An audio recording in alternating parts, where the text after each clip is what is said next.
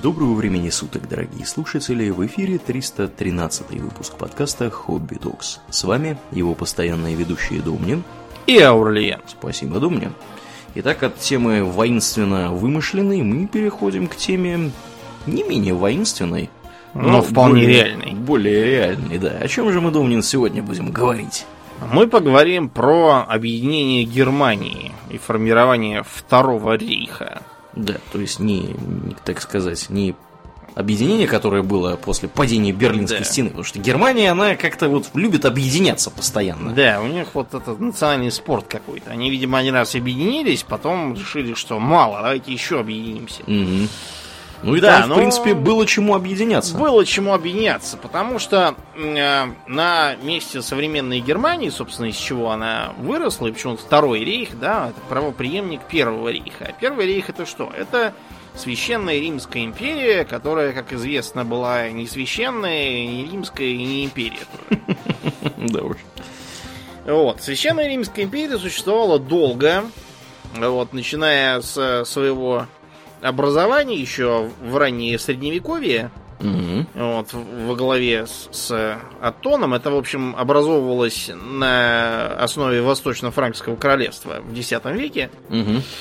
Вот. А оно просуществовало вплоть до наполеоновских войн и было, собственно, при Наполеоне распущено. Да. То есть 900 лет, да, они как-то продержались. Почти тысячелетие, да.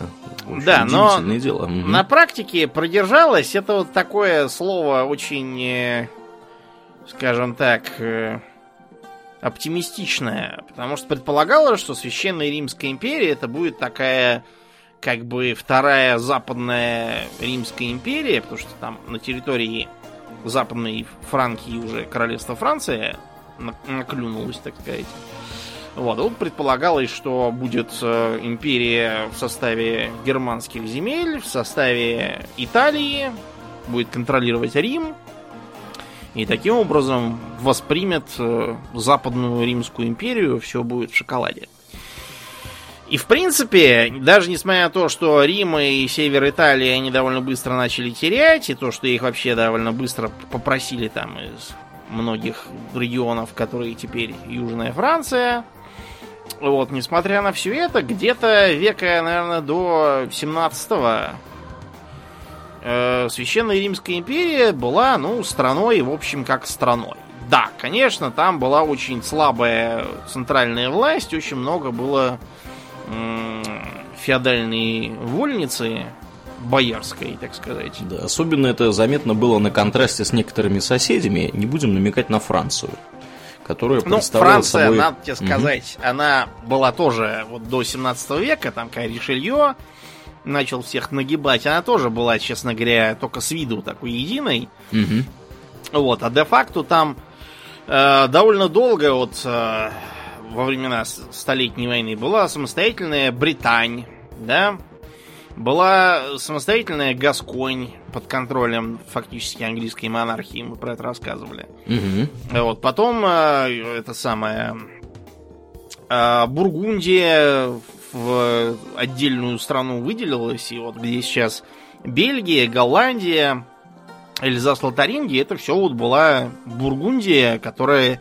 чуть-чуть не дотянуло до того, чтобы стать э, королевством. Угу. Герцогство вот, но... было бургундское у них. Да, но там по последнего герцога Карла Смелого замочили после неудачной битвы, поэтому пришлось с этим мечтой подзавязать. В итоге его владения попилили как раз э, священно-римские государи и французские. Так вот и получилось, что между ними вот эта вот э, франко-германо говорящая прослойка вот Бельгия, Эльзас, Лотарингия, там все тоже не разберешь, кто немцы, кто франки. Да, ну, в общем, э, до 17 века все было в порядке вещей. Да, конечно, была еще вот э, Англия, там короли еще со времен Гийома ублюдка, они привыкли всех нагибать. Вот, они там слегка подцапались в ходе войны Роз, но э, даже в ходе войны Роз ни у кого не было мысли о том, чтобы там взять и отделиться там или взять и там, де-факто стать э, наследным владетелем такого-то там герцогства, не подчиняющимся короне. Все, наоборот, дрались за эту самую корону и контроль над ней. Вот, а герцогства никого не волновали. А, в чем был, так сказать, в чем была проблема Священной Римской империи по сравнению с той же Францией? Во Франции, как известно, дворянская волюшка кончилась тем, что кардиналы Ришелье и Мазарини всех недовольных поубили – за что их потом клеили в художественных произведениях. Да, и поливали их помоями всячески. Да, писали книжки про то, как государственные изменники, Мгм. вот, прекрасные герои, Ришелье, который пытается хоть, хоть и один кто-то в этой стране Навести смотрит за порядком, порядок, да. да, да, да, да, он почему-то у них злой негодяй. Да. Так вот, была большая разница в том, что раздробленность во Франции закончилась жирной точкой, когда некий Людовик XIV на вопрос, а кто будет первым министром, говорит, а никто, я буду. Ему говорят, «Э, Ваше Величество, но благо государства, а он говорит, государство это я. Да. Не забывайте, шавки. Да. Потому что там была наследственная монархия. И в Англии была наследственная монархия. Вот. э, И в Испании была наследственная монархия, и в России была наследственная монархия. А, а- а вот э, в Священной Римской империи монархия была выборная. Мгм. Вот. Этот был такой рудимент, на самом деле, еще из раннего средневековья. Э, Тогда он был такой во многом номинальный, но ближе к концу средневековья выборность императора закрепилась, и права на эту самую выборность расползлись к специальным курфюрстам, Мгм. то есть князьям-выборщикам. Это была такая, знаете, попытка косплеить вот эти вот римские порядки, когда император как бы избирал себе наследника и там утверждал какой-то там сенат, не сенат, неважно, они уже сами не помнили, что там было. Сената у них все никакого особого не было. Был Рейхстаг такой, то есть собрание сословий имперских. Ну вот и была предпринята такая политика. Какая другая э, крупная европейская держава имела выборных монархов, Аурельян? Не речь ли посполитая? Да, Речь Посполитая. Кстати, где она? Да. Хотелось А бы знать. Да, кстати, сегодня, вот мы записываемся, сегодня, по-моему, день первого раздела Речи Посполитой как раз. День, Историческая дата, Ну-ка, да. давай-ка поглядим сейчас. По-моему, так. Еще, кстати, интересно, что я сегодня вот узнал, что если почитать э, в английской Википедии статью про Россию, историю России, там самое популярное после России название будет Польша. И, статья вообще воспринимается как ехал Польша через Польшу, видит Польша, Польша, Польша.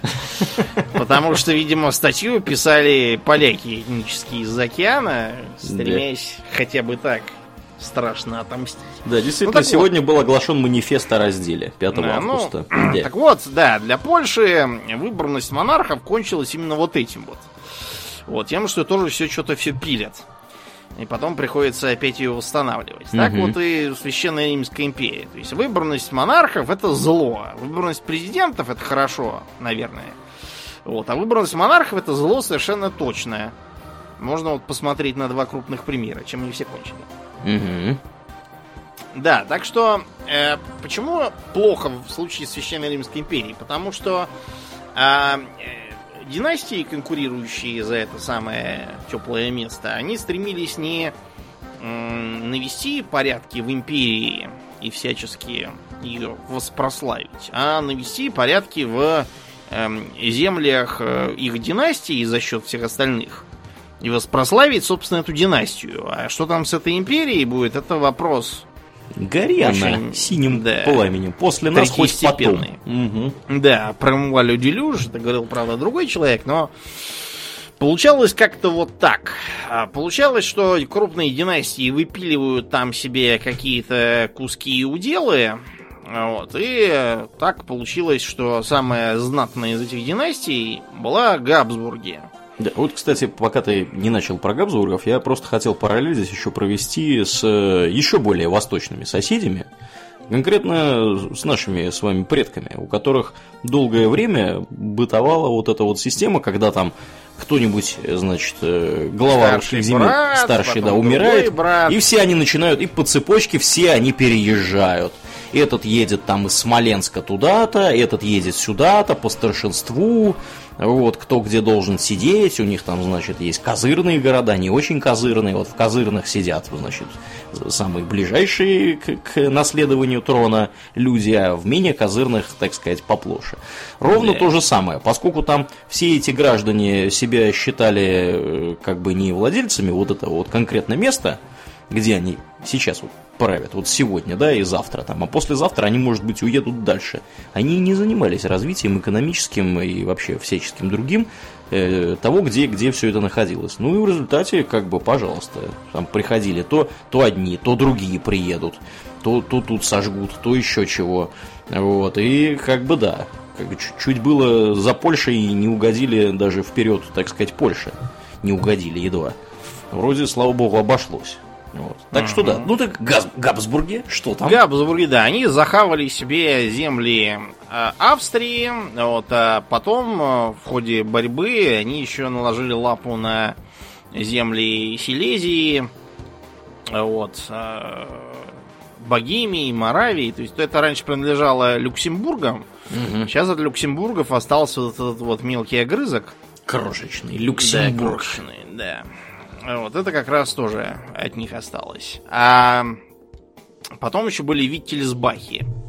Виттельсбахи засели в северных землях, например, в Нидерландах, пока Мгм. там еще командовали оттуда, они не уплыли к испанцам под контроль, к испанским Габсбургам. Тоже, кстати, Габсбурги, да, обратите Да. внимание. Вот, Габбар там расползлись на пол материка, на самом деле. То есть это все выглядело как э, некий междусобойчик благородных донов, которым было абсолютно плевать на всю эту единую монархию, и никакой там национальной государственности они даже не задумывались. Мгм. Так что в 17 веке разразившаяся 30-летняя война окончательно похерила всю э, иерархию власти, так что император стал как бы первым среди равных. Вот, в империи оказалось свыше трех сотен, э, так сказать, штатов. Государственных образований. Да, при том, что многие из них были настолько мелкими, да, что там можно было, если э, громко крикнуть, то услышано будет э, у соседей. Это были какие-то имперские рыцари, какие-то там фрайхеры. Фрайхер это нечто вроде барона, Мгм. вот такого подчиненного напрямую императору. То есть у него там 6 соток земли, и он подчинен напрямую императором и зовется Фрайхер. Да, ну ладно, бы еще на этих шестисотках были какие-то люди. Так после 30-летней войны, когда там чуть ли не треть населения, собственно, этой священной Римской империи, внезапно оказались в покойниках. Да. Вот, там вообще все было печально, скажем прямо. При этом, что интересно, по итогам войны часть э, земель оказалась под вообще шведским контролем, например. Да. мгм. И при этом они не переставали быть землями номинально э, Римской империи. Оттуда как бы можно было посылать депутатов в Рейхстаг в этот самый... Да, Короче, шведский торжество маразма. Да, шведский король сидел в Рейхстаге, можно сказать. Ну да, Был представлен. опосредованно, но да, Мгм. получалось так, что... То есть это маразм абсолютный, средневековый, но вот так вот застряли. И, кроме того, одно из э, самых э, опустошенных и до этого бедных э, было эм, маркграфство Бранденбург. Изначально, да, Мгм, мгм. Вот, это самый Бранденбург был э, самым, э, наверное, захудалым, потому что это был северо-восток, где были бывшие славянские земли, когда Дранкнах Остин был, и там славян нагнули, Мгм. вот, немцы там все сели. Не Вот, случайно там- оно маркграфство. Да, оно вот специально так это было пограничье, такой дикий восток. Да. То, да, там заседали хохенцоллерные, то есть высокие цоллерные. Это Гаген- баварцы этнические Гагенцоллеры они же, да? Да, они же Гагенцоллерные, да. И вот эти вот самые Гагенцоллерные сидели на этом довольно нищем и убогом э, Бранденбурге, столицей которого был убогий, оборванный, почти полностью деревянный городишко под названием Берлин. Да, никому неизвестный Никому, время. да, не нужный совершенно вообще. Ну, справедливости ради, в современной Германии Бранденбург это одна из, э, сколько, 16 федеральных земель. Собственно, столица у них там, по-моему, Потсдам, если мне не изменяет память. Их выделили потом. Я сейчас Да. объясню почему. Мгм. Дело в том, что к востоку было еще и э, было земли Тевтонского ордена. Да. И Тевтонский орден как-то к 17 веку прихворнул сильно. Очень сильно. Сторонними соседей. Да, там просто они справа э, с гиканьем нагибали поляков, литовцев, жмудинов и вообще всех, до кого могли дотянуться. Да. Вот, с посредством Ливонского ордена, с которым они были типа братаны, они даже и нам тоже всякие неприятности чинили. Ну, короче, факт тот, что после такой наглости вот, все соседи стали спешно объединяться и против них вооружаться, и даже гуситов там удалось подтащить.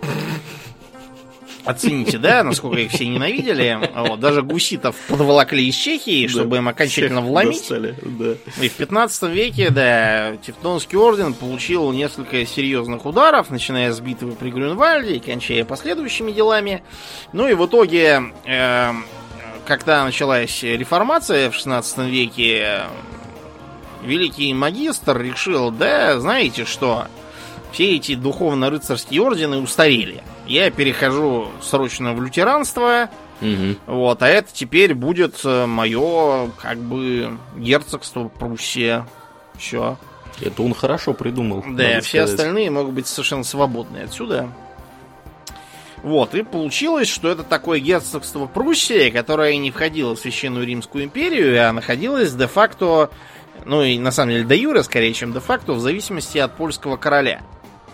Вот, но э, польский король э, к середине 17 века поимел более интересные проблемы, чем контролировать какую-то рваную провинцию, где живут дикие пруссы. Мгм. Вот, поэтому там э, то, что не удалось отнять, э, объединилось путем брака с Бранденбургом. И получилось вот такое вот э, владенице Бранденбург-Пруссия. Эм, Жили Позднее. небогато, портками Да. окна занавешивали. Да, но к 18 веку э, местный бранденбургский герцог, он э, решил, что э, Пруссия-то она не входит в состав нашей замечательной державы. Мгм. Следовательно, я могу себя считать скорее прусским правителем. А так сказать, кто здесь э, в короли крайний? Никто, так я первый буду. И объявил, что теперь, значит, это не Бранденбург Пруссия, а королевство Пруссия, которое совершенно, так сказать, само. Да, суверенное государство. Ни от Да. кого не зависит. Да. В Мгм. 18 веке там была пара Фридрихов, отец и и сын, вот, которые были очень такие замечательные граждане. Мы как-нибудь поговорим про 18 век отдельно. Там, в общем, одного звали Фельдфебель на троне. Я думаю, это понятно все, кто он был. Вот, а второй, он же Фридрих Великий, который в Семилетнюю войну зажигал, он был замечательной личностью. Значит, он э, не только здорово воевал, э, отнял, например, у австрийцев Силезию, вот, отнял Балтийское побережье у шведов, попилил там Польшу Мгм. изрядно.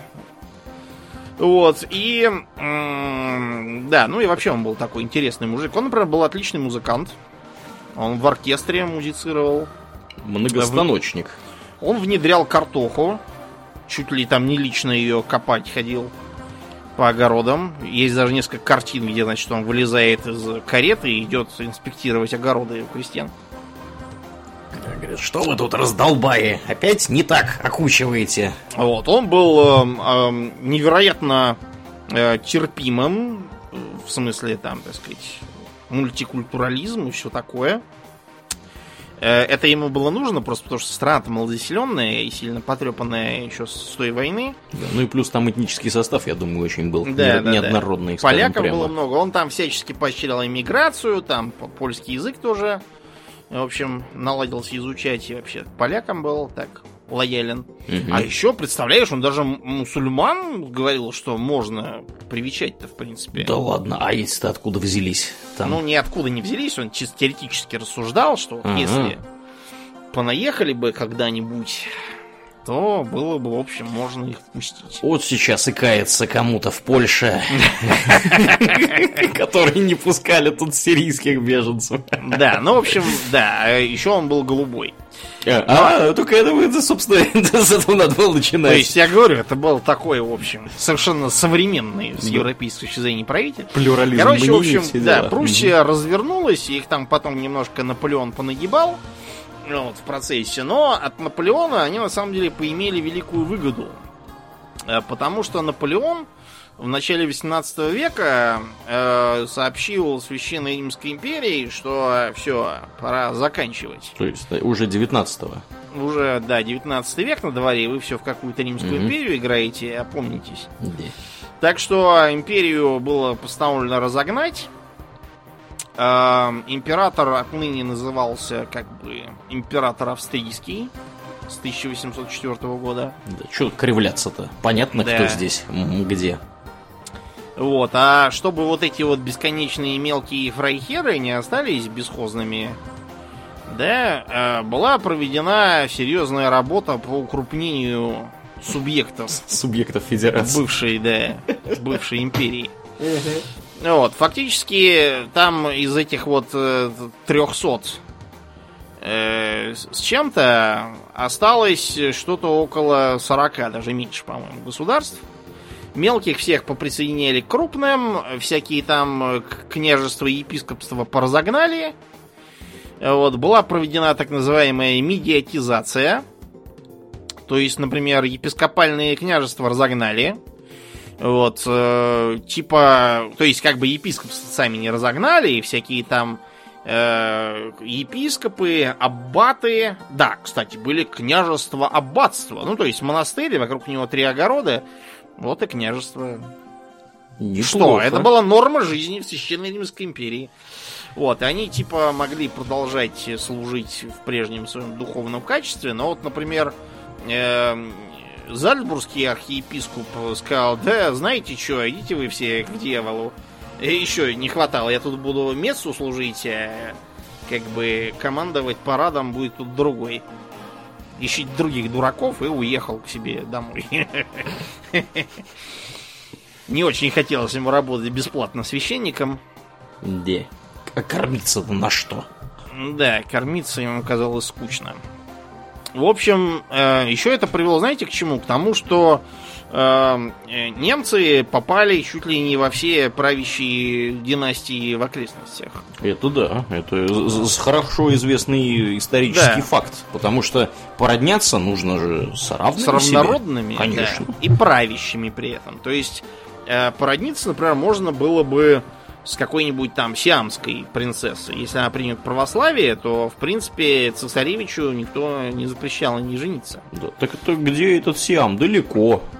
Да, э, можно было бы, допустим, попробовать породниться э, с, допустим, грузинскими царскими фамилиями. Но, mm-hmm. опа, они правящие уже, так что не Извините. получится. Да, наш yeah. цесаревич в таком случае вылетает из наследства.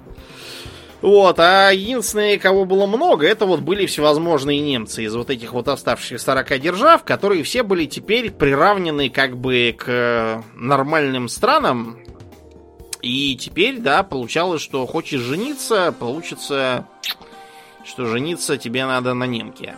Очень жаль. Угу. Вот, поэтому, да, оказалось, что в Англии, Британии правят немцы, королева Виктория немка, замужем за немцем. Вот, в России тоже немцы сплошные сидят.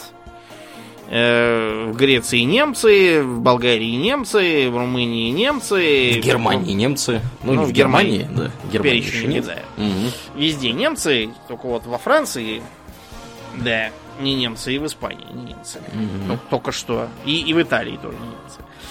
Все остальное что-то сплошные немцы. Это все потом не помешало одним немцам распатронить других немцев, после чего развалиться на радость третьим немцам. Ну да ладно, это мы забегаем сильно вперед, а после наполеоновских войн получилось что? Значит, э, поначалу был вместо империи образован так называемый Рейнский союз. который фактически был такой марионеточной федерацией и конфедерацией под э, дирижированием Наполеона. Вот, но Наполеона, как известно, съездил неудачно под Москву, и после этого карьера у него как-то не задалась, так Пошла. что Рейнский союз Да. тоже разогнали. И вместо него получился так называемый Германский союз.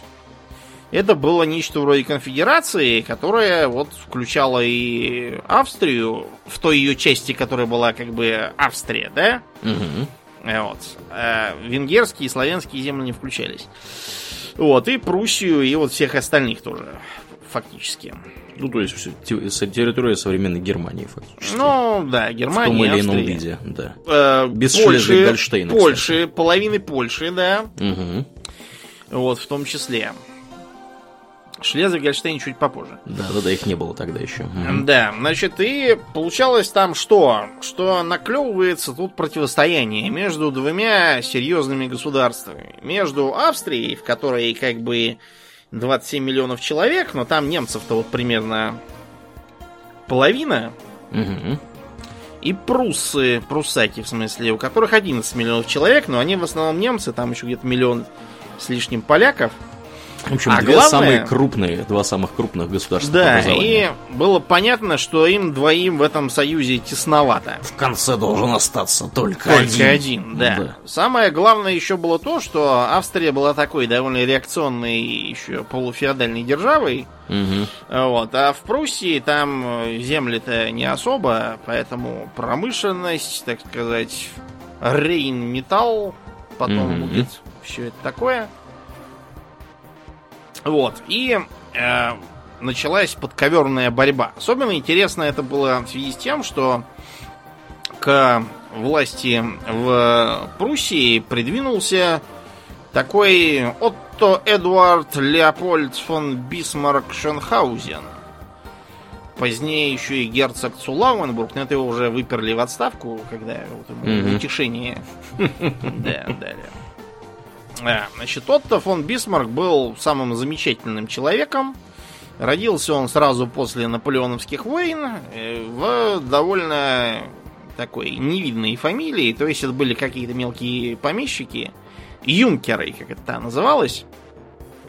Вот. э, Детство у него было суровое. Вот. Его там постоянно били, колотили, ругали. Вот. Батька у него был какой-то странный. Такой мрачный деревенский помещик. Вот. Так что Бисмарк очень хотел куда-нибудь свалить учиться подальше. И представилась ему такая возможность. Да, он учился, в общем, учился он старательно, но учил он только то, что ему хотелось. Вот, главным образом это было языки, разные там гуманитарные науки. Мгм. Вот, и при этом, кстати, ему было глубоко пофигу на религию. Еще он здорово тренировался во всяких физических упражнениях, и потом пользовался славой замечательного фехтовальщика, меткого стрелка. Вот, и пока еще учился, он в трех десятках дуэлей эм, Успел покалечить участие. много народу. Да, он успел покалечить много народу, просто э, и даже один раз его покалечили, у него он потом ходил с таким сабельным шрамом на щеке. Э, тут надо объяснить следующее. Немецкие студенческие дуэли в 19 веке велись не для того, чтобы кого-то зарезать, а для того, чтобы получить на морду как можно больше шрамов. Считалось круто. Да, смысл был в том, чтобы нарядиться в такие толстые ватные кафтаны, чтобы не зарезать было никого насмерть. Вот. эм, и рубиться так, чтобы стараться хватануть по- по морде и самому тоже получить. Так что Бисмарка на самом деле все считали за ложка в этом смысле. Потому что его-то ранило только раз, Да. а он ранил много кого. Отсиживался, наверное. Но, У да, мамки, он, за он просто, юбкой. он просто был умный, да, и старался, да. Но, на самом деле, когда потом его уже на серьезные дуэли потянуло насмерть, а не студенческие, его боялись. Его боялись настолько, что один из соперников, которого он вызвал, соперник же имел право выбрать оружие, Мгм. он говорит, давайте, значит, биться на сосисках. Ну, как бы немцы же. Он говорит, как на сосисках? Он говорит, так, значит, одна будет заражена там бациллой я уж не помню чего, дифтерита, может, или еще чего. Вот, а другая будет безвредная. И, значит, выбираем, кто какую съест, кто, значит, помрет, тот помрет, а кто нет, тот нет. Бисмарк сказал, знаете что, ешьте сами свои сосиски. И не стал с ним дуэлировать, сказал, что не хочет больше. Так вот, когда Бисмарк, э, который был дипломатом после учебы, э, из дипломатии продвинулся уже в чиновники в столице, он там произнес замечательную речь о том, что не речами и решениями большинства решаются важные вопросы современности. Это была крупная ошибка 48-49 годов. А железом и кровью.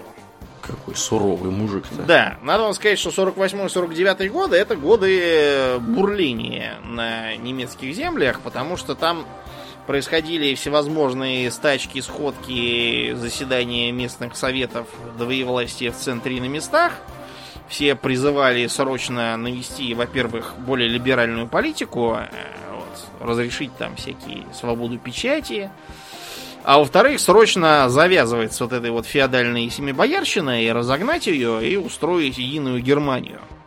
Для чего революционеры предлагали созвать всегерманский парламент, который, значит, голосованием предложит э, корону императора, кайзера, то есть, чтобы было как раньше, Цезарь, был всегерманский, предложат э, наиболее достойному. То есть предполагалось либо австрийскому опять, либо вот может прусскому. Да, но э, несмотря на то, что поначалу испуганные правители немецких земель, в том числе прусский король Фридрих Вильгельм IV, пошли на попятные дворы и начали поддаваться на требования восставших. Вот, но постепенно им удалось их частью заболтать, частью подкупить, частью разогнать. И в итоге корону э, этот самый Фридрих Вильгельм из их рук не принял, потому что он не хотел, чтобы э, он становился таким де-факто номинальным королем, которого избрали какие-то там э, бунтовщики непонятные, которые сегодня за него, завтра будут против него. То есть, э, как бы было решено, что корону императора надо брать, но надо брать самостоятельно, а не из рук бунтующей черни. Вот почему Бисмарк, собственно, заговорил про железо и кровью. Некоторые исследователи говорят, что да, когда он там говорил про железо и кровь, это значит было железо, это значит железные дороги, вот, и э, международная в смысле, между германскими государствами торговля, а кровью это типа вот кровным родством и династическими союзами, но мы все понимаем. Да, притянуто за уши звучит немного. Да, мы понимаем, чем это все было, потому что довольно быстро Бисмарк стал действовать очень решительно и силой оружия. Считается, что у него не было четкого плана, как что делать. Он действовал, так сказать, импровизируя на ходу, и получалось у него хорошо, потому что он был мужик очень умный и, и умел, как шахматист, на несколько ходов вперед предвидеть, что будет, что может быть и что делать в каждом варианте. Эм, поводом для дальнейшего расширения и интриг стала ситуация в Дании. Дело в том, что в Дании тогда были земли Гольштейн и Шлезвик. Сейчас вот Гольштейн это земля ФРГ, а Шлезвик это такая как бы датская, но при этом находящаяся в совместном экономическом использовании датско-германская. Она, по-моему, знаешь, что там напополам она там у них. Ну да, север и юг. Да, потому что то, что, собственно, в состав Германии входит современно, это именно Шлезвиг-Гольштейн э, название у этой федеральной Это Южный земли. Шлезвиг угу. Гольштейн. Да, да, да, да, да. Вот. А так да, вот то, что было, собственно, севернее чуть, это там больше датчан было, скажем прямо, чем германцы, германоговорящих товарищей, немецкоговорящих товарищей. Угу. Первая попытка наехать на Данию была еще в 850 году, но там вмешался наш Николай Палкин, вот, который же считал себя жандармом Европы, вот, и хотел не допускать, так сказать, тащить и не пущать всех. Но вскоре у Николая нарисовались более интересные проблемы в виде Крымской войны, в ходе которой он и помер. Вот. А тогда Пруссия, э, так сказать, э, почувствовала себя посвободнее. Потому что обстановка складывалась очень удачно к 60-м годам 19 века. Э, Николай помер. Россия, проигравшая в Крымской войне, находилась в дипломатической изоляции. Получила всякие неприятные ограничения, типа запрета на, на держать флот в Черном море. Вот. А кроме того, э, прусаки нам помогли в 63-м, когда поляки опять начали там бузить. Вот. А они нас поддержали тогда. Помогли подавить. Ну, просто потому, что им было понятно, что если польское восстание удастся на российской территории, то оно просто перекинется на прусскую. Вторая половина Польши была у них. Угу. Вот. Э, таким образом, Россия была как бы... Ну, сидела тихо и не рыпалась. Франция э, в 60-е годы э, отправилась воевать в Мексику. Дело просто в том, что Мексика тогда объявила дефолт. Ну, то есть отказалась платить по долгам британцам, франкам и испанцам. Особенно испанцам, потому что нехрен. Вот, поэтому началась интервенция. Э, поехали, чтобы заставить силой отдать э, долги. Но для Франции это кончилось попыткой навязать себе, навязать, вернее, мексиканцам э, французского принца в качестве императора. Император этот, в общем, не удался, его в итоге расстреляли, но, в общем, у Франции был полон рот забот. Вот, и они пока отвлеклись на Западный фронт. Вот. Англия э, тоже больше следила за Францией тогда. В частности, их очень беспокоил э, Суэцкий канал, который рыли французы через Египет. И англичанам было понятно, что французы подбираются к их индийским владениям таким образом. Какие подлецы. Да, именно так. Вот. А, и поэтому а, оставалась Австрия из крупных держав, которые могли бы вмешаться. Поэтому австрияков было решено подкупить. А, в датско-прусской войне Австрия выступила на стороне Пруссии и а, получила, так сказать, в э, качестве своего, в качестве приза за свое участие вот, Гольштейн, а Шлезвик отправился к Пруссии. Мгм. А ближе к концу войны Причем надо А. понимать, что Гольштейн, как бы, э, получается, э, собственно, зажат между прусскими землями. Да, то есть там, там получилось так, что у, у, прус, у, пруса- у прусаков вот не было возможности их объединить вместе. То есть там австрийская, австрийский кусок территории находился между этим. И это очень бесило. Но Вот. Тут- тут это все был хитрый план Бисмарка, ты его недооцениваешь. Начнем с того, что а, австрийцы, когда лезли в войну, чихать хотели на этот Гольштейн. Австрийцы думали следующим образом. А, Значит, мы сейчас повоюем, типа нам будет полагаться Гольштейн, мы скажем, нет, Гольштейн вы можете забрать себе, вы нам отдаете вот э, в э, там Силезии, что вы там нахапали раньше, еще в 18 веке, хотя бы небольшую, там, чисто для, так сказать, для проформы части, а Гольштейн этот горел синим пламенем, он далеко, австрийцам до него не добраться, кроме как через прусскую территорию, если Пруссия захочет им помешать, что они сделают? Мгм. Вот. И такое вот предложение приехало к Бисмарку. Бисмарк сказал, нет, не хотим. Забирайте Гольштейн и все, а мы вам ничего не отдадим. Вам и так полагается больше, чем хотели. То австрийцы поняли, что их надули, что никакого Гольштейна они фактически не контролируют, это все неизвестно где. Вот, и стало понятно, что не миновать австро-прусской войне. Какова и разразилась буквально через два года. Вот. А, Австрии было понятно, что Германия пытается, всяч... в смысле Пруссия, извините, пытается всячески доминировать на германских землях. Вот. И она явно ищет повода к войне. Вот этот самый Гольштейн э, был использован в том числе как повод, потому что прусаки всячески э, требовали пресечь антипрусскую агитацию в Гольштейне. При том, что у австрийцев не было реально никакого влияния на происходящее в Гольштейне, и прусаки туда вели войска сами, сказав, что раз вы этого не делаете, мы пресечем сами. Да, защитим интересы граждан. Угу. В Гольштейне. Опять же, тут Мгм. надо было пресечь э, вмешательство внешних сторон. Значит, с одной стороны, э, опять же, сидит Россия.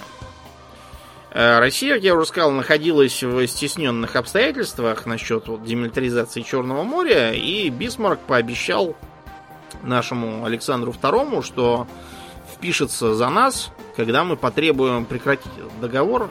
Скажем, что мы вообще не будем его теперь соблюдать. Мгм. Вот, типа прусаки нам скажут, ну и пусть, мы за них. Э, гораздо сложнее было с французами. Э, дело в том, что французам, разумеется, единая Германия была нафиг не нужна. Они все еще лелеяли надежды доминировать в Европе континентальной. Поэтому Бисмарк лично отправился на свидание с Наполеоном Третьим и э, сказал, давайте так, вы заберете себе Люксембург. Вот, а мы будем пока Австрию потрошить. Наполеон III сказал, что ему Люксембург сам по себе не нужен, ему нужен Бенилюкс целом. Начать можно хотя бы с Бельгии, потому что там фран- франкоязычное большинство. Вот, э, Бисмарк э, не то чтобы согласился, но и не то чтобы отказался, и Наполеон III решил, ладно, он как бы, понятно, что ему этого не хочется, но сделать он ничего не может. Пусть он, значит, э, завязнет в войне с Австрией, я тем временем захаваю Бельгию, пока они там разберутся, а там кто не победит, я останусь с Бельгией. Вряд ли кто-то будет из них в Сильно состоянии против. да, протестовать. Кроме бельгийцев, конечно, но кто их спрашивает? Кто их спрашивает, да. Да. Вот. И кроме того, Бисмарку удалось привлечь итальянцев. Итальянцы как раз э, сделали все то же самое, что хотел Бисмарк, то есть объединились. Мгм. У них там оставался только Рим, потому что Рим-то был частью папского государства, и папа римский э, вот, э, упрямился, упирался, ушел в Ватикан, заперся там, сказал, что он их не признает, не будет с ними разговаривать. И, все, и, и вообще все они в аду будут гореть. Да, В гиене огненной. Мгм. всех он их отлучить сейчас от католической церкви. Да. А Ну, там, в общем- же еще, там же еще хотелось сильно немножечко Тироля поиметь.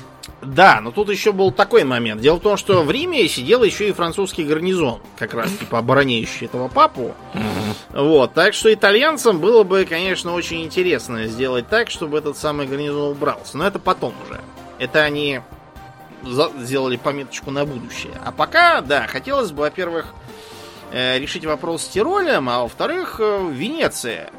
Венеция это вот уж совершенно точно Италия, правильно? Конечно. Тироль там можно так-сяк еще рассуждать, но Венеция это, это наше родное. Наше Респ- все. Республика Серениссима, да.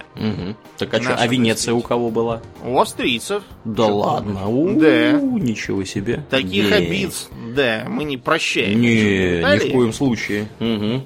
В принципе, Венецию как бы соглашались отдать э, и австрийцы. Мгм. Забирайте. Итальянцы решили, так, подождите, они собираются ее так отдать, значит, мы, мы у них давайте еще что-нибудь захаваем. Мгм. То есть Венецию нам как бы отдадут, вот Бисмарк пообещал, а мы под, под, под, так сказать, шумок еще Тироль себе там захаваем. На- И надо, вообще надо здесь вот что с, с Тиролем понимать. Дело в том, что как бы Тироль это такая вот э, область, э, собственно, пограничная. Там обитают и итальянцы, и австрийцы. Смешанное да, население. да, довольно смешанные. И длительное время, собственно, э, Австрия, она этим Тиролем, так сказать, и владела. Ну и вот современную, если на карту посмотреть, до сих пор как бы есть Тироль и в Австрии, как одна из, Мгм. собственно, федеральных земель. Австрии, или как они там называются, области. Вот. А Зюд-Тироль, Южный Тироль, это, собственно, в Италии находится. Да. Очень даже. Мгм. Причем и там, и там вы можете обратить внимание на то, что в Северном Тироле там куча всяких пиццерий, Да. В Южном Тироле вас там наоборот будут кормить сосисками да капусткой Да, да, да. Да, в общем, там у них полнейшее смешение. через полосицы, да. Угу, угу. То есть это вроде как раз вот Эльзас Лотарингии, только с другого конца. Ну да. Вот. И поэтому итальянцы тоже вписались. Забегая вперед, скажем, что итальянцы показали себя как полные олухи. Вот, и э, как бы единственный Да. смысл в них был в том, что они просто отвлекали на себя австрийские силы, Мгм. вот, и не давали бросить свежие резервы против прусак. Да. А мы из леса им грозили. Ну да, то есть от них, в общем, была такая больше дымовая завеса, там шум какой-то. Ну да.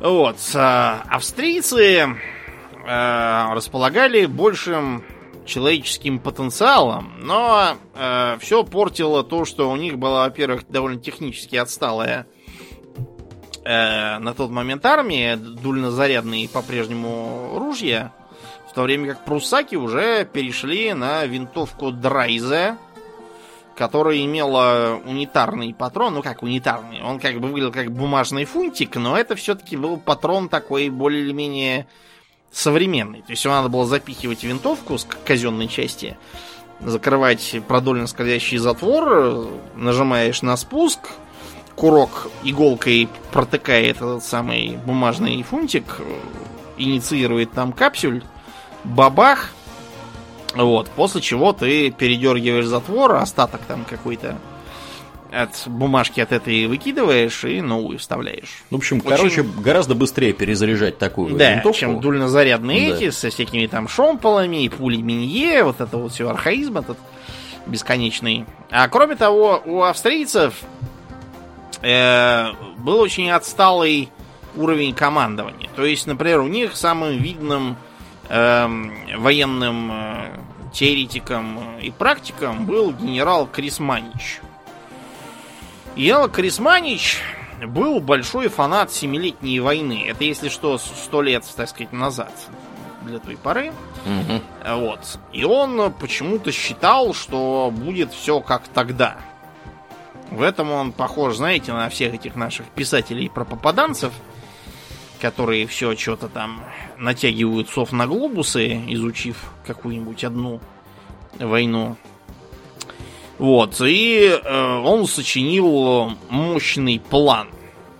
Э, Вот. э, План этот представлял собой сборную солянку частью из Семилетней войны, частью из наполеоновских войн, вот, частью из э, всяких политических постулатов, типа того, что Австрия как бы э, преследует цель сохранить статус-кво на германских зельях, землях, и поэтому ей надо вести оборонительные действия. Где в этом логика, не спрашивайте, я не знаю.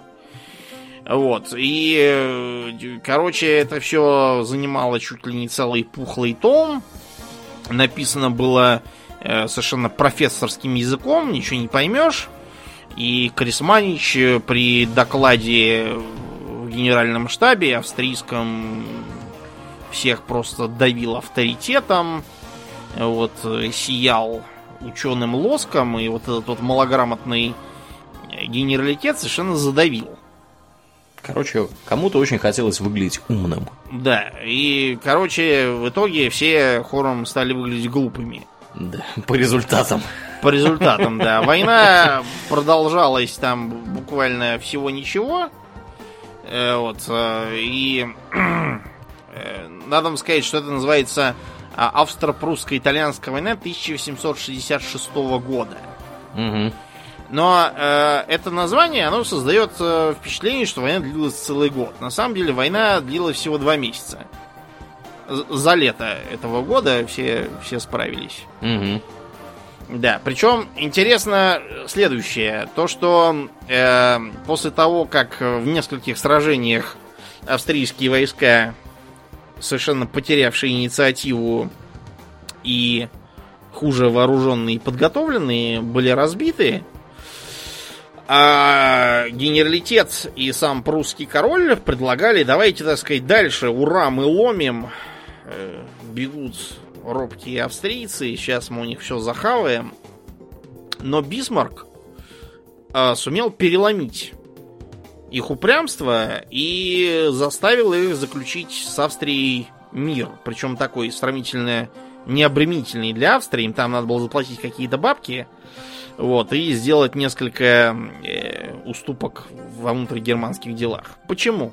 Да, чтобы не бесить их лишний раз, а с ними, так сказать, объединиться в А, едином порыве. Я бы сказал, что он скорее мыслил не к объединению с ними, а чтобы не бесить окружающих. Потому что он прекрасно знал, что Наполеон III попытается захавать, если они завязаны там в войне, Бельгию. Что было ему не нужно. Он прекрасно понимал, что в России тоже настроения могут смениться с минуту на минуту. Поэтому Бисмарк решил, что лучше просто ликвидировать австрийские, австрийские попытки гегемонии, вот, и этим удовлетвориться. И сосредоточиться на мелких государствах германских земель этих самых. Так что э, Наполеон III, узнав, что мир подписан, понял, что он опоздал со своими идеями, а вот они завязнут, я займу Бельгию. Э, в России тоже все утихомирились. Так что э, при посредничестве как раз французов был подписан мир. Австрия по его итогам вылетела из Германского союза, который был преобразован в Северо-Германский союз, что как бы намекало Да, кто на там то, кто там главный? главный, Мгм. да. Вот. А Бисмарк решил, что на южном направлении мы вопрос закрываем. И склонился к так называемому эм, малому варианту решения германского вопроса. Был еще, так сказать, большой во главе с Австрией, но было понятно, что после таких событий с Австрией ничего не светит, лучше действовать самим. Вот, под раздачу попали также и союзные Австрии мал- малые германские государства. Например, Бавария. В Баварии-то правил этот самый плавный Людвиг Баварский. Погуглите его фотки, он вот на всех фотографиях, где он молодой, где он пожилой, у него везде что-то какие-то глаза куда-то там в небо э, закачанные под лоб. Куда-то он там все в звезды глядит. Это потому, что он был откровенно больной. Значит, он э, был помешан на германской мифологии, привечал Вагнера, спустил на нее огромные бабки, строил за еще большие бабки всякие замки. Вот этот самый... Нойшвайн. Ной- Но, Нойшвайн. Нойшвейнштейн, этот Да, да, самый, да. да. Мгм. Очень красивый замок, но надо вам сказать, что для такой страны, как Бавария, строить дворцы это не очень умная затея. В общем, Да. где-то мы это уже видели. Тоже Вагнер, германские Да. мифы. мгм. полоумный Да. правитель, да. Только этот был такой, знаете, совсем. Он э, не любил людей. У него была какая-то специальная пирсная зала, в которую, знаете, все подавалось э, таким, знаете, стимпанком. То есть просто такими э, лифтами в стенках подавались блюда и выезжали Мгм. на подносиках, да, чтобы не видать людей. Это еще относилось э, к тому, что слуги старались к нему не подходить, потому что он завел манеру драться на ровном месте. Дрочливый был мужик. Вот, и вообще к нему было страшно подходить, он все что-то вещал в пустоту. Те, кто слушал его речи, понимали, что к нему в гости приходят то Ричард Львиное Сердце, Мгм. То Ктулху. то еще, да, кто-то давно покойный. А вот он еще э, пытался плавать на э, лодке, типа как, как рыцарь лебедь, э, этот самый, как его там, Парцефаль, а, Лоэнгрин, вот кто. Лоэнгрин, типа, он плывет на лодке лебеди, там, по, по пруду, но плавать по пруду ему было трудно, потому что сбегались окрестные крестьяне и говорили, ота король-то наш, совсем с глузду съехавший. Поэтому он велел себе сделать бассейн во дворце. Но в бассейне получалась вода какая-то, знаете, блеклая. Он велел туда насыпать медного купоросу, чтобы она была такая синевато-зеленоватая. Типа. Мгм. Это он хорошо придумал. Ну и, короче, Купорос, разумеется, проел к чертям этот бассейн, все провалилось и залило нижний зал. В общем, в итоге его объявили съехавшим, заперли в дурке, и там он властью Божию помре, считается, что был убит. Э, Короче, да. Э, вот такие вот были тогда правители, и неудивительно, что при них Германия никак не могла объединиться. Север-Германский союз был союзом, э, во-первых, э, политическим, то есть его президентом становился прусский король. Э, монархии, которые там жили, они как бы оставались в своих э, домах, получали деньги за это качестве компенсации, но их политические права были сильно ограничены. А во-вторых, это было, был союз таможенный, потому что северогерманские земли были самыми промышленно развитыми, вот, и поэтому для них остающиеся феодальные таможни и препоны к торговле были нож острый просто. А теперь они могли очень взаимовыгодно торговать.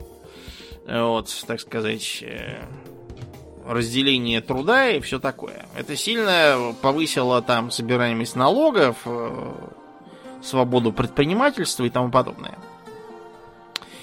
Вот. Кроме того, эм, предполагалось, что будет созван специальный союзный рейхстаг, вот, который будет э, принимать общие законы и приводить к общему знаменателю всякие порядки и, и нормативы. Вот, и все четыре года своего существования Рейхстаг, не покладая рук, занимался как раз э, стандартизацией. Так что к 1870 году все, в общем, было готово. Оставалось только там вот Баварию нагнуть, Баден, Вюртемберг, еще там кого-то. По мелочи. Да, по мелочи их бы еще захавать, а кроме того, нужно было решать вопрос с находящимися под контролем Франции лотаринскими землями. Надо было, так сказать, забирать, потому что там была мощная промышленность тоже, угольные и железные залежи. Без всего этого Германии единой было бы никак. Во Франции, разумеется, тоже не хлопали ушами. И, кроме того, Франции сами были не прочь повоевать с кем-нибудь победоносно. Конечно. Потому что режим Наполеона III к 70-му году начал шататься. Э, сильное полицейское присутствие, конечно, позволяло его подавлять. Недовольствие, я имею в виду. Угу. Вот. Но, тем не менее, было понятно, что надо бы что-то такое совершить, чтобы, так сказать, оправдать гордое имя Наполеона. Потому что интервенция в Мексику, которую Наполеон все мнил, что это будет типа как вот поход его знаменитого дядюшки в Египет, а закончилась позорищем. Все остальное тоже как-то не очень женушка Наполеона его подзуживала и говорила, война необходима, чтобы это дитя, ну, типа их сын, царствовало. Вот. А, видите, как нелегко приходилось мужику. Да, нелегко. А кроме того, у него еще был-то геморрой, всякие там другие mm горести. В общем, мужику приходилось туго, так что да. повоевать ему очень хотелось, чтобы хоть развеяться немножко. Да, геморрой, жена пилит. Опять же, в Мексике ничего не вышло. Да, тут да. ребенок какие-то, дети какие-то бегают, орут. В общем, да, не завидую мужику, что сказать. Ну да. Бисмарку хотелось войны тоже. Только ему хотелось войны какой-нибудь такой, чтобы как бы на них напали подло.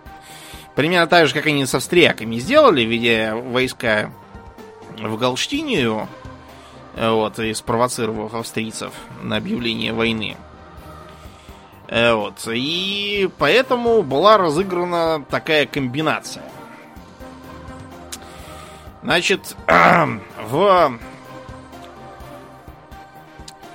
э, Европе, как я уже сказал, основным основной, так сказать, э, национальностью для монархов была немецкая. И тут испанцы в 70-м году как раз, э, оставшись там без короля, у них опять вышла какая-то заварушка, сказали, что-то у всех немцы в королях, мы вот без короля остались, давайте тоже немцы себя возьмем, и позвали, значит, одного принца из какой-то там боковой ветки Гагенцоллернов. Французы тут же завопили, ага, это опять будет как при Габсбургах, что в Германии династия, в Испании та же династия, мы одни между ними, не выйдет. И пригрозили войной, если это будет устроено. Э, Бисмарк подумал было, о, сейчас мы как раз настоим на своем, и будет, что как раз повод к войне, Франция нас нападает, мы защищаемся, отлично. Никто нам слова не скажет. Но э, прусский король, уже сменившийся Вильгельм I, сказал, нет, Леопольд, давай-ка сиди смирно, не надо нам таких сложностей. Раздосадован этим поворотом был не только Бисмарк, но и сам Наполеон III. Только он собрался напасть, обуреваемый праведным гневом, а тут такое. Геморроем. Да, так что он э, отправил своего министра, чтобы потребовать э, от э, короля Вильгельма письменного обязательства, причем не просто там не допустить э, Гагенцоллера на испанский престол, а вообще не вредить в будущем интересам Франции. Что это за предъявы такие? Как, как, как король понимать? может давать mm-hmm. такие странные обязательства. Да. Э, в общем, э, Бенедетти, работающий посланцем, вручил лично Вильгельму Первому эту бумагу, вот, э, которая де-факто была вмешательством в дела чужого государства. Э, король, тем не менее, несмотря на то, на что рассчитывали и Бисмарк, и Наполеон III, не наорал там на этого посла, не набил ему рыло, вот, а сказал, что таких обещаний он дать сейчас не может, но, в общем, да, он потом подумает и потом чего-нибудь скажет. Такой ответ не удовлетворял ни Наполеона Третьего, ни Бисмарка. Поэтому Бисмарк, поговорив с военными и получив от них заверение в том, что сейчас мы их надерем. Да, военные, э, надо сказать, были у него кореша. Старые. Да, да. Там Мольские, они все там... вот эти угу. все. Да, да, да. Вот эти все ребята, они в одной обойне. военщина была. Да. да. Угу. Вот, и поэтому так называемой Эмской депеше, которую опубликовал Бисмарк, разговор был подкорректирован так, что Вильгельм вообще послал этого француза вот, и сказал, что не будет с ним это обсуждать. И понеслось. Э, в Германии все возмутились, что их доброму старенькому королю с пушистыми седыми бакенбардами ходят тут и хамят всякие французишки. Угу. Вот, а в Париже, наоборот, вошли в раж от того, что их невероятно вежливому посланцу указывает на дверь лакей прусского короля. Да. Так что французский парламент э, абсолютным большинством голосов, там и 245 было за, и только 10 против. И ни одного воздержавшегося. Объявили, что все, будем воевать теперь за честь Франции. И понеслось. Значит, сразу же оказалось, что умная идея Бисмарка дает свои плоды. Потому что, например, Россия, хотя ей не очень нравилось усиление Пруссии, Э, восприняла хамские претензии французов э, как неприемлемые. Тут надо еще понимать, что как бы э, Вильгельм этот был родственник, в общем, а Наполеон кто? Какой-то непонятный этнический корсиканец. Да, мы вас не знаем. Да. В Австрии часть, э, особенно вот те, кто были военные, завопили, ага, давайте-ка вместе с французами врежем по Берлину, как Жириновский. Но более, так сказать, э, холодные головы говорили, нет, не делайте этого. Э, Все, чего мы добьемся, это усиление Франции, которые нам не братья никакие – вот. А кроме того, мы осложним отношения с северогерманскими землями, которые это все повредит нашим торговым интересам. Ну и кроме того, э, когда уже, так сказать, был вопрос воевать, не воевать, было получено соображение от нашего царя, что если вы влезете, то влезем и мы. Не догадайтесь, на чьей стороне. Вот. А в Италии, как я уже сказал, в Риме сидел французский гарнизон, который был как бельмо на глазу у единого итальянского королевства, и очень бы хотелось, чтобы эти французы ехали к себе кушать лягушек и не мешались. Так что Бисмарк, э, пообщавшись с итальянским королем, сказал, что в его интересах сидеть тихо мирно и ждать, пока французам надерут известные места. А, дальнейшее, я думаю, всем известно. Франко-прусская война показала, что, несмотря на отдельные технические преимущества, например, замечательная французская винтовка Шаспо била вдвое дальше, чем э, немецкая винтовка Драйзе. Она била на километр с лишним, а Драйзе могли уверенно стрелять только на 600 метров. И на нескольких участках фронта были такие расклады, что французам удавалось просто выкашивать прусские ряды, идущие на них, а те не имели возможности ответить из-за недостатка своего ручного оружия. Но, понимаете, войны, они решаются не отдельными героическими превозможениями и не какими-то там преимуществами в тактико-технических характеристиках. Вон у немцев Второй мировой танки были на загляденье многим, и что, чем это им помогло в итоге.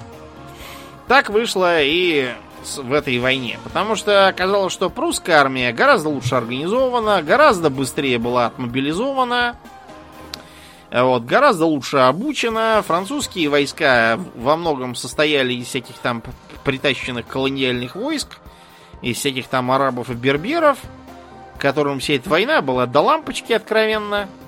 Их пригнали, они и пришли. Делать они ничего не хотели. Французские крепости по большей части сдались. Ну, надо сказать, что берберы круто выглядели.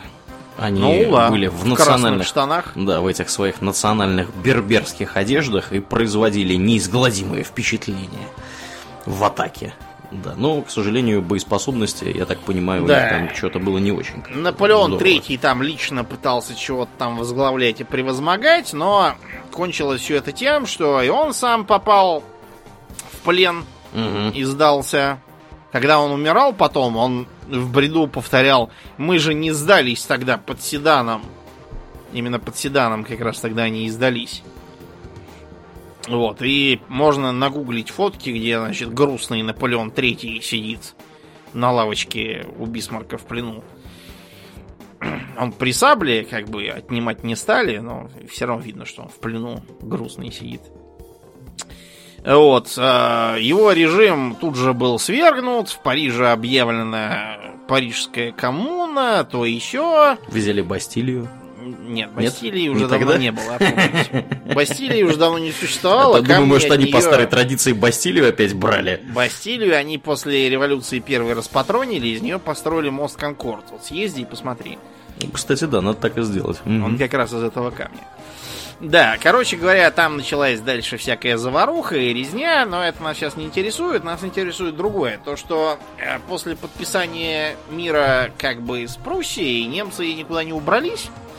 Вот, а э, вместо этого собрались в Версальском дворце на целый конгресс. Значит, э, все эти баварцы и прочие, кто раньше уклонялся от участия в Северогерманском союзе, все на перебой побежали в него записываться. Связано это было с тем, что местное население начало бурлить вот, бежать э, все на территорию северогерманских земель, записываться добровольцами, вот, э, на улицах всякие там проводить собрания и подписывать петиции, что в то время, когда победоносные северогерманские армии надирают французишек, мы тут сидим и пьем баварское пиво, доколе. Так что э, баварцам и остальным пришлось срочно поднимать лапы кверху, заключать договоры, э, вот, обменяв свою, свой суверенитет на выплаты из фонда вельфов, созданного как раз по этому поводу. В едином патриотическом да. порыве они там все объединились. Угу. Да, Бисмарк э, лично обошел всех этих германских государей и собрал с них подписи к письму к Вильгельму, королю, где просил от, просил от их лица короноваться кайзером и принять их смиреннейшие изъявления чего-то там. Ну, в общем, вы поняли. Короче, в Версале было объявлено, что Северогерманский союз, ныне включающий Баварию и всех остальных, кто не Австрия, и не Люксембург, и не Лихтенштейн, теперь становится Das Deutsche Reich. Mm-hmm. Вот, Deutsches Reich, вернее. Вот. И теперь 36 миллионов немцев живет в единой державе. Там кое-какие рудименты, конечно, остались, потому что все эти короли и всякие князья сидели где сидели, и что-то там и все изображали, но реальной власти у них особо и не было. Они могли только так местные всякие дела решать на уровне губернатора где-то так. Вот, и даже было объявлено всеобщее избирательное право. Право только для мужиков, но это все-таки 19 век. Там еще не доехали до феминизма. Да, и, кстати, да, Эльзас Лотарингию тоже оттяпали. Вместе с железом, с углем и с полутора миллионами человеков. После этого были проведены энергичные реформы. Например, так называемый культуркамп. Культуркамп заключался в том, что на многих недавно присоединенных землях, той же самой Баварии, очень серьезное влияние имела католическая церковь. А католическая церковь, она как бы немножко отстала от жизни и позабыла, что теперь ее дело сидеть и помалкивать. Подобные заблуждения у римского папства случались и позже. Все, я думаю, помнят этот анекдот про то, что Сталину после войны высказали, что римский папа считает чего-то там. А сколько у товарища римского папы?